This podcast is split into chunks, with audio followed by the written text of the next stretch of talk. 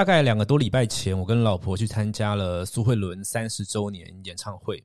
这是一场很精彩的表演。同时，我也从里面呢观察跟学习到了很多有意思的事情。所以在今天的节目呢，我们就来聊聊我从苏慧伦演唱会中学到了哪三个重要的人生事业哲学。你正在收听的是《艺人公司实战手册》，与你分享建立一个赚钱的艺人公司所有需要的必备知识。欢迎回到《艺人公司实战手册》，今天是第六十六集的节目。为什么在一个聊网络创业、赚钱、个人成长、呃网络行销的频道，会开始聊演唱会心得呢？哈，这个有三个很重要原因。第一个呢，因为这是我的频道嘛，所以想讲什么讲什么。OK，第二个，第二个呢是，如果你看到一个人哈，在三十年的时间，在一个产业里面，可以始终的交出亮眼的成绩，可以始终让他支持他的群众感到开心满足，并且觉得支持他是骄傲的，那么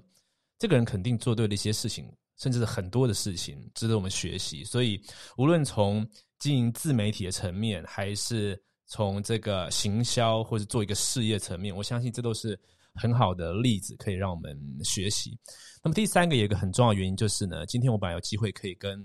呃苏慧伦小姐本人呢分享我对这个演唱会的心得，但是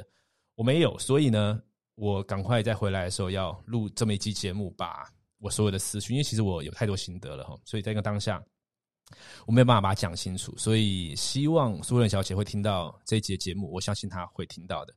好，那呃，我从这一集今今天这我要分享的哈，其实倒不是呃这个从这个音乐的角度啦、乐评的角度，我想我没有 qualify 哦可以做这些分析，但是我从这一次参加这个演唱会呢，其实有很多的感想，跟很多的呃找到很多我觉得我可以更进步，我该我应该做的事情。呃，这个演唱会大概是在了两个多礼拜之前。那其实从参加完这个演唱会之后啊，我就一直想要呃录一些东西，写些东西。为什么呢？因为其实这是二零二零年以来，嗯，应该说今年里面相当美好的一天嘛，我可以这样说。因为今年其实发生了很多事情，然后也不能出国，然后有很多这个大家聚在一起的活动，在呃今年的上半年的时候，其实都是不能做的，所以。这个演唱会其实是今年算是我回想以来，今年呢应该唯一一场，就是一个呃我参加了大型的一个娱乐的表演。所以那天我跟我老婆相当相当的开心，也感受到很多的正能量，然后也听到了很多就是在呃记忆里面非常熟悉的一些歌曲啊，像是呃鸭子啊、伍佰写的《被动》啊、黄色月亮啊。天下大乱了，太多太多经典的歌曲了。OK，那我们今天不讲音乐的事情，我讲三个我从里面我学到我觉得相当重要的课题吧。首先，第一个，嗯，第一个呢是专业性。什么叫专业性呢？就是其实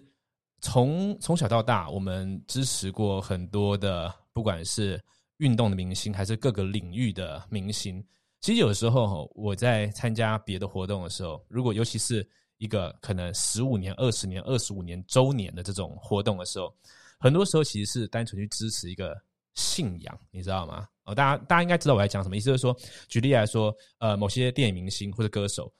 二十年、三十年了，他可能呃现在的状态啊，他的歌声没有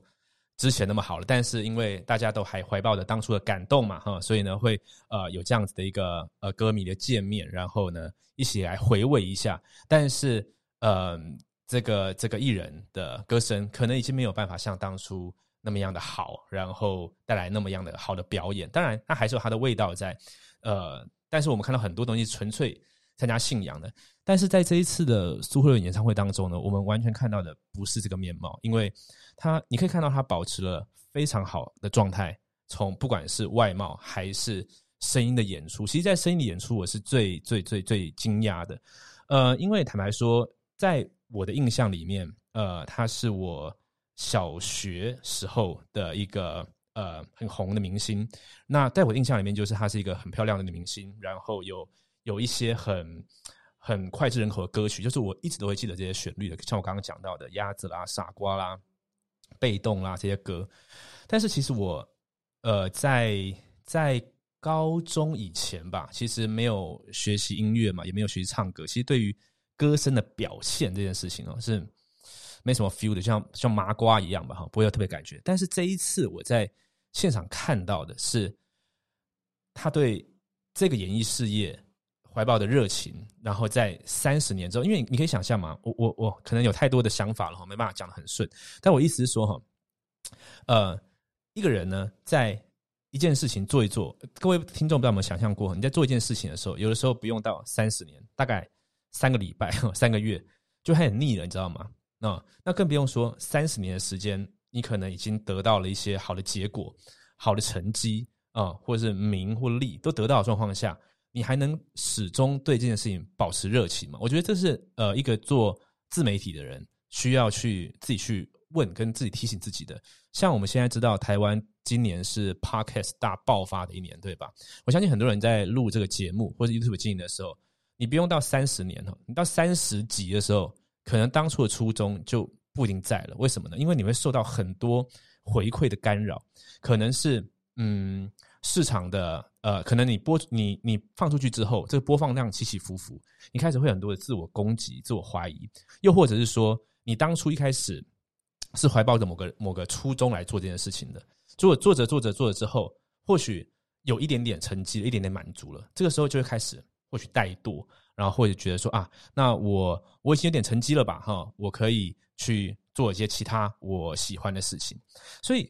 我看到这个这个就是苏慧可以在三十年三十周年演唱会交出那么好的表演的状态的时候，其实我想到的是谁，你知道吗？其实这个说起来很跳痛，可是我想到的是小野二郎，就是寿司之神。他已经将近九就是九十岁的时候呢，他还说我每天呢就是要想办法把这二十罐寿司寿司捏得更好。你知道吗？一个人捏寿司捏了几十年的时间，已经得到寿司之神的封号，大家都争相排队去吃他的最好的寿司。但他自己想的是什么？是我要持续把这次做好。他认为人生是要找到一个你有热情的事情，然后我就跟他拼了，all in 进去，全部做。所以我从这一个呃演唱会中，第一个我我提醒自己的事情是，不管我们在做哪个领域的事情，不要呃。做着做着就忘记一开始的状态，然后一开做着做着呢，就因为一些嗯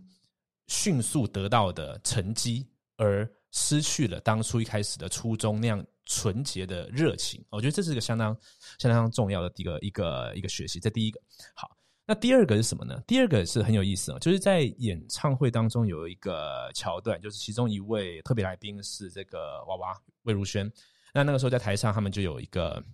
一个串场的聊天嘛，就聊到金曲奖这件事情哈。那那个时候苏慧伦就呃开了个玩笑，就是说，因为那个时候就在聊说，哎，这个呃今年金曲奖谁会得啦，明年谁会得啦这样子。然后苏慧伦就说，哎，你知道吗？当初呢，我们这个出道的时候，一直以来呢，被这个标上的这个标志呢，叫做偶像歌手啊。那偶像歌手呢，跟这个金曲奖是无缘的啊。那当然，那是台上的一个，我不知道这个是他心里真的这么想，还是这是个台上的一个效果了哈。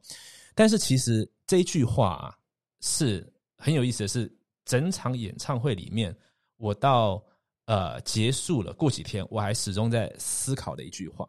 为什么呢？也可能跟我最近看了很多呃灵性相关的书有关系。标签这个东西，在现代社群媒体蓬勃发展的时代呢，越来越。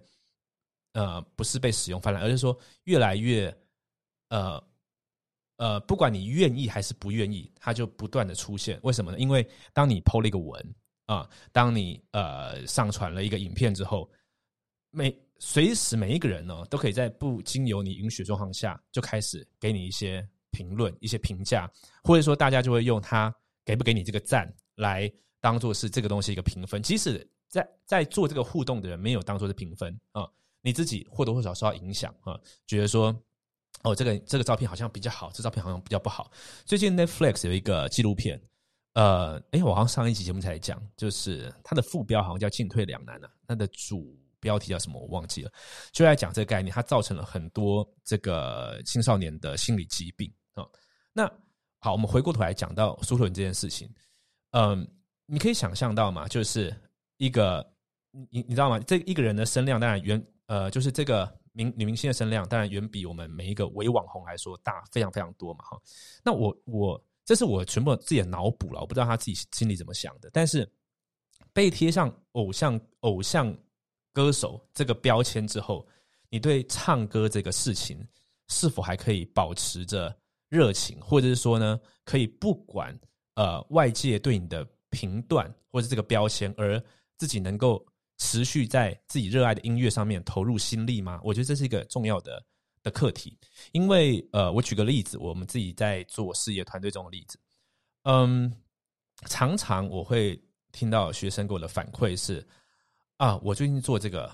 没有效果，我最我最近做这个没有用啊，我录了一些节目，但是效果不好。那我就会好奇问他说，为什么你觉得效果不好？那时候他有些人回答不出来，有些人开始会想，就开始给一些理由，就说哦，因为呃谁谁谁没有给我回呃观众没有给我回馈啦，这个收听量怎么样了？这时候就很好玩，就是进入到一个课题，就是什么是假，什么是真？嗯。我们在前面的节目讲过很多，这个世界是我们呃外在世界是内在世界的投射，对吗？哈，那么所谓的我们我自己这件事情，它是也是一个更更复杂的投射，就是我们的各种性质，呃，各种我们身上有的各种呃，你说特性啊，其实很多时候是外在人物附加的，就是说，OK，以前有人说过我怎么样，或是在群体生活当中，呃。大家通常觉得我怎么样？这个时候我们就被贴上一个标签，好像就被装上一个外壳。那么仔细回想起来哦，其实你可能很难想象到，很难回想起来说这些身上的的武装的面具外壳，不是武装的，是贴在外面的东西，是从几岁开始被贴上来的。如果你有时间能够静下来，我最近很常做这件事情，静下来在一个空间里面，没有任何人打扰，开始一个一个去想哪些是真，哪些是假，你可以开始把很多外面东西剥掉。当这些剥掉之后呢，留下来就会是真的东西。但然而，在这个社群媒体蓬勃蓬勃发展时代，这个事情已经几乎是做不到了，因为我们二十四小时几乎都连上网，然后我们不断的收到呃每个人价值观的碰撞，他们给互相给彼此的，还有给你的，还有你看到别人之后又重新定义自己的各种东西。其实这东西是很难让让我们能够去面对真实的自我，并且持续前进进步的。好，那为什么这句话？哦，说就是他他说啊，我我们是偶像歌手，没有在这个跟金曲奖是无缘这件事情是对我很触触动呢。因为在当天我听到的是，其实我很惊讶。我这样讲是没有 qualify 的，因为呃，我不是个歌手嘛，我去评论一个歌声其实蛮奇怪。但是呃，我自己很热爱音乐，我也这个学很多音乐，学唱歌什么。我知道要在台上能够表现出稳定的声音，哦，稳定的歌唱表演是。非常困难的一件事情。那么我当天听到了，其实小时候的我不会去记得，呃，这是偶像歌手还是什么。但是我当天听到的，我不觉得那是一个呃，纯粹就是哦，因为呃，她是比较漂亮的明星，所以说很红。我听到的是，哇，天哪，她的歌唱实力真好，真稳定，而且甚至我可以说，比我听过很多演唱会的很多歌手来的现场来的稳定非常非常多。非常非常多，就是那是一个很好的声音演出，你知道吗？所以我的想象是什么？我的想象是，哦，他可以，呃，不管他自己讲这句话是是不是，就是这个标签是否影响到他，但是我感觉到的是，什么是真，什么是假？人家给我的标签是什么？那是一件事情，但是我可以选择把它做好。当我把这件事情做好的时候，这个标签是什么，就再也不重要了。我觉得这个是一个很重要的。嗯，信念吗？很重要的就是自己要提醒自己的事情，不然的话，我们在交出我们的社群媒体上面各种的内容，在做内容形象、交出内容的时候，我们总是受到外界的评价的时候，我们自己慢慢的就忘记什么是真了，同时我们也无法进步了。我我不知道我表达是否正确哦，但是，嗯，这个关于真跟假的话题，我们刚好在下一集或下两集的时候。会聊到，或许我可以在当时再聊得更深入一点。OK，所以这第二个，第二个我相当有印象的点啊。那么第三个是什么呢？第三个是我从这次演唱会中我学习到，无论你在经营的这个呃事业，我们讲个人品牌、个人成长嘛，哈，你的群众是大是小，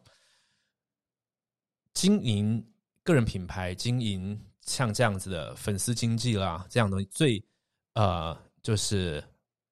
第一守则吧，啊，就是真实、真心的在乎你的群众。其实，在这个社群网络蓬勃发展的时代，我们人跟人的关系变成越来越越浅薄，就是好像一个作品上去之后，呃，数字数字量代表着这个作品好或坏，然后我们似乎忘记了说，每一个收听量的背后，每一个 like 的背后，事实上是一个活生生的人。所以，呃，很多时候，呃，举个例子来说，当青少年他 PO 了一个照片上去，哇，只有三十三个人按赞。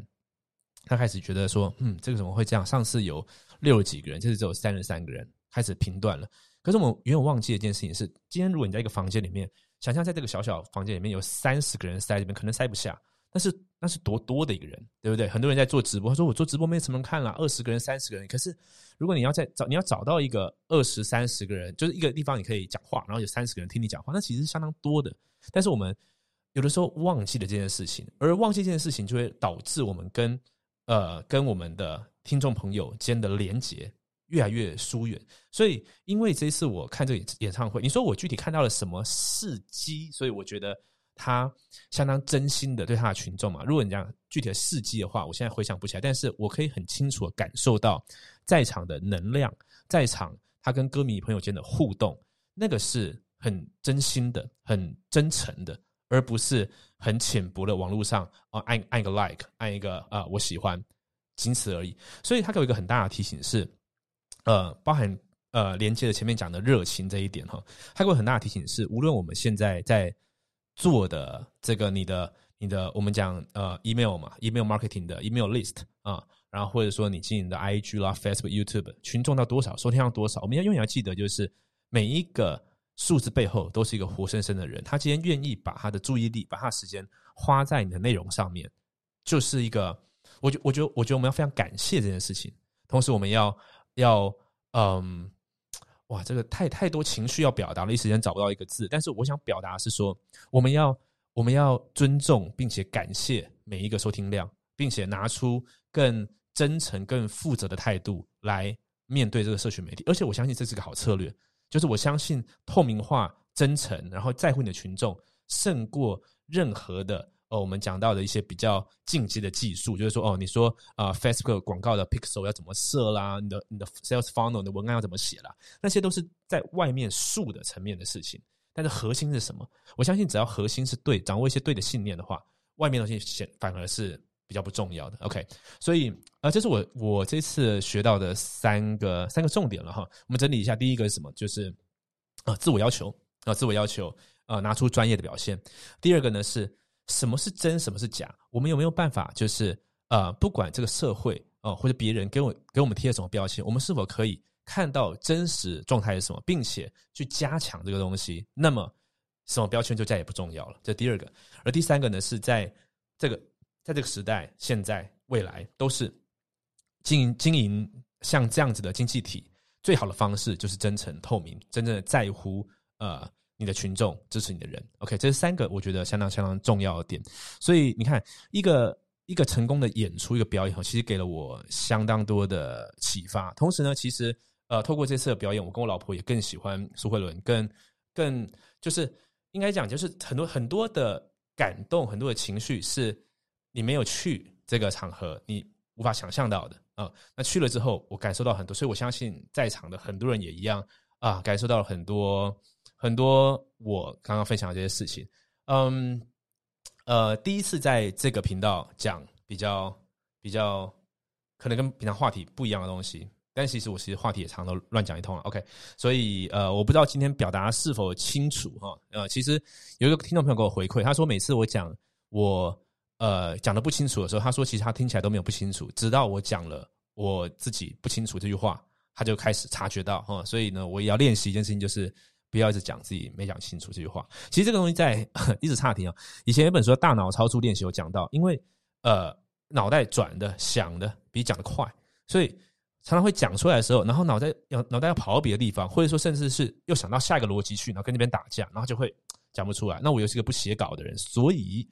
啊，没关系，反正就是随缘咯。哈。就是如果你喜欢的风格，你就继续听；如果你不喜欢的话，那你也不会听到这边的，所以你也不知道。OK，好，那么以上就是今天的第六十六集的 Run 呃艺人工作实战手册。那么下一期呢，我们再来谈更多这个我刚刚讲到的真的假的相关的话题。感谢你今天收听，我们下一期见，拜拜。